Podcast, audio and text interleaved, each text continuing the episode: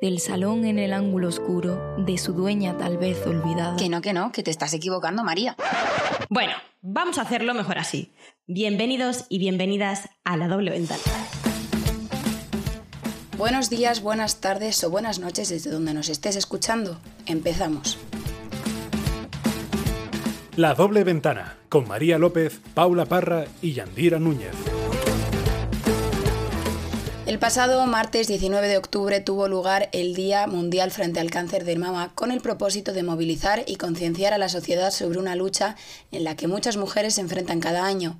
La doble ventana, aparte de ser un rincón de risas, nació con la misión de informar y de, dar voz a luchas importantes y a veces silenciadas, así que no podíamos perder la oportunidad de darle voz a algo que afecta a tantas mujeres en el mundo. Sí que es verdad que este capítulo estaba destinado para el mismo martes 19 de octubre, pero como ya supisteis por redes sociales, había problemas con las voces, así que preferimos esperar, pero aunque fuese tarde, sacarlo. Para que os hagáis una idea, eh, en el año 2018 se diagnosticaron más de 2 millones de casos nuevos de cáncer de mama en el mundo entero y actualmente es el tumor más frecuente en la población femenina. Uno de los factores más importantes de esta enfermedad es la detección precoz, ¿no, Yandira? Efectivamente, Paula en los últimos años se ha producido una progresiva estabilización e incluso disminución de las cifras de mortalidad, gracias al uso generalizado de las técnicas de detención precoz o cifrado y a la aplicación de tratamientos como la quimioterapia, la radioterapia o la hormoterapia. La detención precoz, a fin de mejorar el pronóstico y la supervivencia de los casos de cáncer de mama, sigue siendo la piedra angular de la lucha contra este cáncer. Para ello, la mujer debe conocer sus mamas, realizándose exploraciones periódicas de las mismas. Ante cualquiera de los siguientes síntomas, atención, debe consultar con su médico de familia o su médico de cabecera. Si tiene, por ejemplo, un bulto o una zona engrosada, un cambio en el tamaño o la forma, cambios en la piel, aparición, por ejemplo, de eczemas, o un hundimiento del pezón. Vale, y ahora María, quiero que nos cuentes un poco más sobre las causas, porque claro, todo esto tendrá alguna causa. Efectivamente, la verdad que, bueno, una de las cosas es la edad y bueno, el riesgo de padecer cáncer de mama se incrementa con la edad, aunque el cáncer de mama tiende a ser más agresivo cuando ocurre en pacientes jóvenes. Y bueno, la mayor parte de los casos de cáncer de mama avanzado se encuentran en mujeres de más de 50 años, que para una mujer que vive más allá de los 90 años, la probabilidad de padecer cáncer de mama en algún momento de su vida es del 12,5%. O sea, para que os hagáis una idea, es como una de cada ocho mujeres. Y bueno, otra de las causas es la alimentación, que es muy importante llevar una dieta sana y evitar el consumo excesivo de grasa y carnes rojas, que aunque es algo que hemos escuchado muchas veces y que ya no te lo dicen solo por cáncer de mama, sino por salud en general, es cierto que algunos estudios han relacionado el cáncer de mama con este, mm, esta mala alimentación o esta, este consumo excesivo de carne grasa o roja, ¿vale? Y bueno, incluir, incluir fibra en la dieta y proteínas que pueden encontrarse en alimentos como son el maíz, las legumbres, cereales, arroz, cosas así, pues estaría muy bien hacerlo. Y bueno, por último, pues los hábitos tóxicos, chicas, que pues eso realmente ya también es algo que sabemos y que conocemos para otras enfermedades, pero es cierto que también se ve mucho en un cáncer en general, ya no solo el cáncer de mama. Y es que pues hay que evitar los hábitos tóxicos como son el tabaco y bueno, pues si eres fumadora y consumes alcohol o básicamente regularmente pues mm. o si únicamente solo eres fumadora, pues el riesgo de tener un cáncer se aumenta en un 60% sea que. Madre mía, chicas. Es una cifra bastante es que alta. ¿eh? todo esto, preparando este capítulo, tú siempre piensas, no, yo llevo una vida sana, a mí no me va a tocar. Y luego el día más inesperado te toca y dices, hostia, que me, que me ha tocado. Total, total. A mí me, alarma el, el hecho de, de, fumar, de fumar, porque, o sea, aumentas tus probabilidades un 60%. O sea, es más de la mitad. O sea, es como que me hace cuestionarme que siga fumando, la verdad, porque sí, sí, me da un poco, un poco, un poco de miedo, la verdad. Y ya no solo cáncer en plan de mama, mismo de, cáncer de en general. y cu- cualquier tipo de enfermedad que al final, eh, que bueno, yo queríamos hablar de cáncer de mama porque es algo que en concreto nosotras, que encima todo- somos todo mujeres, nos afecta muy directamente, pero, pero que hay que tener un cuidado con la salud increíble. Así que ya sabéis, a cuidarse todo el mundo, por favor. Efectivamente, porque es que nunca se sabe, o sea, yo de hecho además tengo, o sea, casos que he escuchado no cercanos a mí, por suerte, y doy gracias, Mm. pero sí de, de gente joven que muchas veces te queda en shock y dices, madre mía, o sea, que aunque Mm. una de las causas que yo, por ejemplo, he dicho es la edad, sí que es verdad que conozco casos, o sea, ya os digo que no directos, pero sí que me lo han dicho, de, de gente joven y al final sí. es como, "Uf. Dios mío, qué pena, o sea, es que crees que a lo mejor a ti no te puede pasar, pero realmente pues no tiene por qué, o sea, nunca se sabe. Mm, Nunca, nunca sabes si te vas a conseguir. También, sí, sí, sí. Y algo también que me llama muchísimo, sí, mucho el hecho de que muchas veces no damos eh, prioridad a, a nuestra autoexploración. Yo, Mm. por ejemplo, nunca me he autoexplorado, nunca me he puesto a ver si tengo algún bulto o algo. Y creo que eso es algo que deberíamos tener bastante presente y concienciarnos un Mm. poquito más, porque Sí. quiera el universo que no, pero yo, por ejemplo, nunca me he explorado y si tengo un bulto y no me he dado cuenta. Claro, ¿sabes? eso es. Esa Sí, falta sí. de educación, esa falta de normalización, creo que también es muy, muy, muy, muy importante. Total. Pero yo creo que aunque muchas veces tiene esa cosa, yo es verdad que muchas Mm. veces lo he pensado y es como que me da un poco de cosa.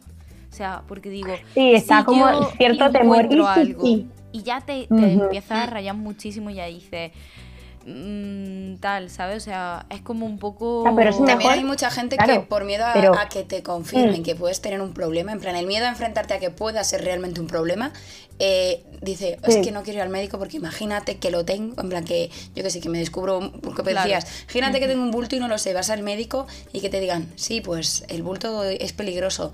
Y dices, hostia, si lo llevas a ver, Claro. Claro, Claro. pero creo que es como esa manera de afrontarlo de una manera de, de miedo, sí, de, de- de prefiero no explorarme o no hacerme una mamografía por el miedo a que me digan que sí, pero creo que debería recalcarse el hecho de que y si sí y no lo sabes y no lo y que puedes al final es lo que hemos dicho en el programa, la, dete- la detección precoz, Mm. eh, es lo que precoz. mejora todas las, las esperanzas que puedas tener con, el, con este cáncer en concreto. Obviamente hay muchos. Y al final, Sí, sí. eh, como decimos en todos los programas que sacamos así, temas un poco más delicados, no somos expertas. Obviamente, por Mm. encima de nosotras va un médico. Obviamente, Esto es sí. informativo, pero... Eso es, consúltalo siempre, eso es. Y, y, de hecho, en los últimos años, porque el otro día estuve leyendo sobre este tema y tal, se han sacado tecnologías. Creo que eh, España, eh, no sé, en una universidad, si no sé si me equivoco, en la Universidad de Salamanca sacó una tecnología que se llama TIC o TEC o algo así, que detecta ya no solo el, el cáncer de mama con muchísima rapidez, rapidez, sino varios tipos. Entonces también se están avanzando, se están haciendo bastantes estudios que detectan eh, rápidamente eh, varios tipos de Mm. cáncer. Y me parece súper interesante porque Sí. realmente es uno de los Porque de- la de verdad las que enfermedades la más enfermedad, mortíferas. sí. Exactamente, entonces... Y se debería invertir muchísimo más. Pero bueno, chicas, Sí. eh, este programa, como he dicho, quiero que sea principalmente informativo. Así que, ¿qué os parece si pasamos a la sección de Nextazo a lo viral y desmontamos así un poco de información necesaria?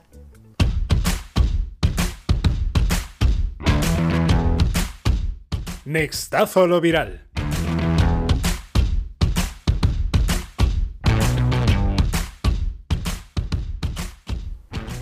Las informaciones y noticias falsas que circulan a través de la red sobre el cáncer de mama pueden tener un efecto negativo en las pacientes y su pronóstico, como el retraso que estábamos hablando ahora mismo de una, eh, del diagnóstico de la enfermedad, un prejuicio emocional o una interferencia con el tratamiento oncológico. Siempre están los típicos remedios caseros que no funcionan. Por encima de los remedios caseros, primero ir al médico.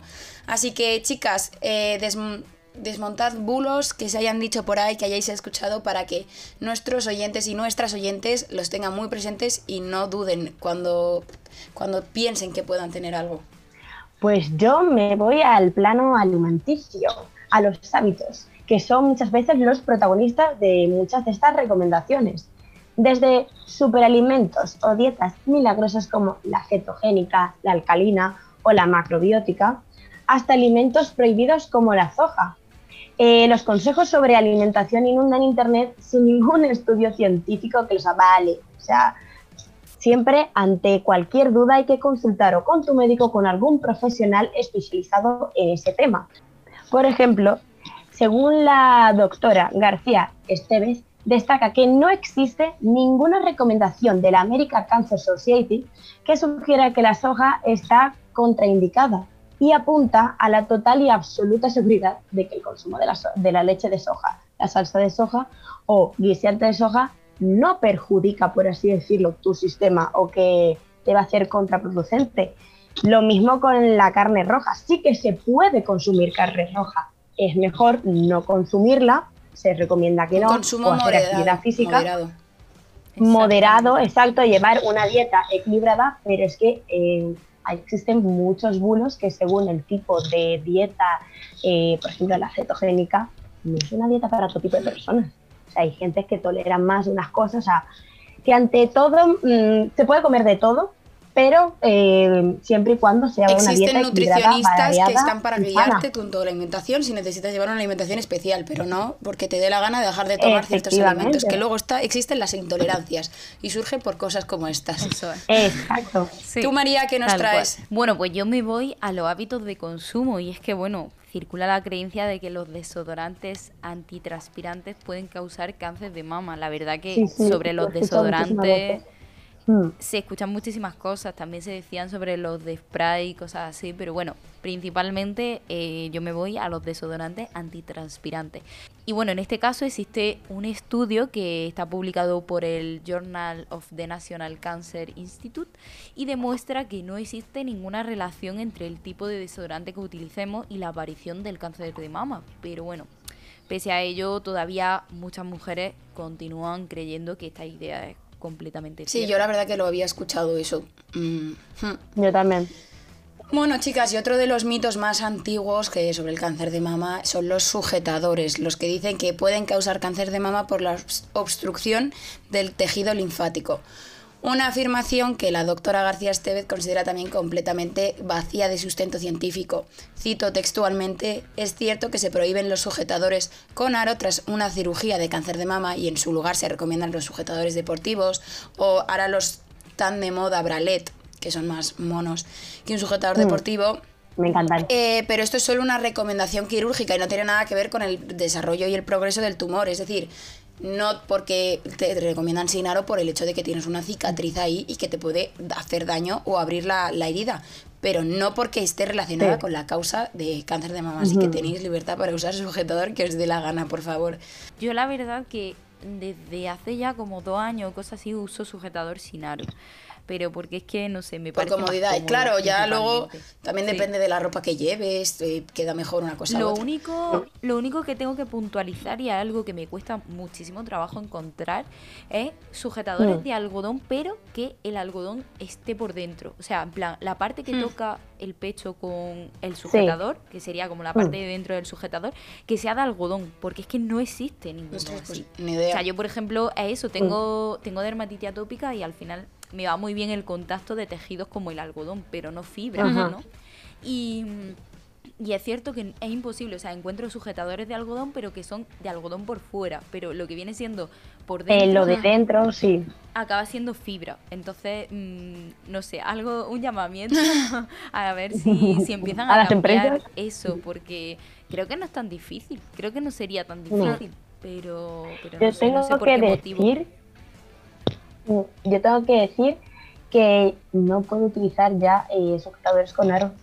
Sí, sí, en los últimos años ya siempre utilizo deportivo o de estos que son no deportivos como tal, pero son como una especie de bralet Sí, deportivos. No sé si, si me explico. Que no llegan a ser bralet, pero sí que llevan esta capa que lleva intermedia. Como el bikini, que está dentro de los bikinis. Sí. Exacto. Y eh, estoy encantada. Es que el otro día me puse uno de aro y no podía, no podía aguantarlo sí, porque ya estoy cual. acostumbrada porque es mucho más cómodo. Sí, es sí, que, sí. por ejemplo, los sujetadores sin tirantes, hay, yo diría que muy pocos que no tienen aro. O sea, y, y por ejemplo, me pasaba este verano que me compré un sujetador sin tirante y yo iba buscándolo sin aro y al final me lo tuve que comprar con aro y si me viera lo mal que iba, o sea, es que me dolía el pecho y todo, decía, madre mía, o sea, por favor, mm, no, y sé que los venden, pero es muy en muy pocos Es muy, muy, muy, muy complicado. Sí, Bueno, chicas, que nos vamos por las ramas aquí hablando de nuestras compras y nuestras no compras. Eh, gracias por el programa de hoy. Espero que este programa sirva para aportar un poquito más a esta lucha, eh, que espero que avance a pasos agigantados hacia una mejoría increíble y que, todas las mujeres que ahora mismo estén pasando por esto, mucho ánimo, que, que se sale. Y, pues nada, chicas, de verdad que muchas gracias, me ha gustado mucho y espero que este aporte. Que así sea. Bueno, eh, pregunta para el programa de hoy para nuestros oyentes, pues nada, mm, creo que más que una pregunta, lo único que tenéis que hacer es aplicaros todos los consejos que os hemos dado hoy y, y si sois hombres y nos estáis escuchando, pues eh, apoyad a vuestras mujeres y animarlas a que eh, se, se, autoexploren y, darles todos estos consejos y compartir el programa para que lo escuchen y sepan lo que tienen que hacer. Eso es, y no sé si sabéis, pero el cáncer de mama también existe en hombres, en un porcentaje muy, muy, muy, muy diminuto. mucho menor. Pero también muy pequeño. así que vosotros también autoexploraros y ante cualquier duda, por favor, consultar con vuestro médico porque nosotros aquí no somos ninguna experta, estamos dando tips, estamos dando consejos. Es verdad que toda la información que hemos sacado hoy pues, ha sido una información contrastada y que la hemos buscado, pero ante cualquier duda, por favor, consultar con vuestro médico. Y dicho esto, pues nos vemos en el programa que viene y compartid y disfrutad mucho ante todo. Hasta la próxima.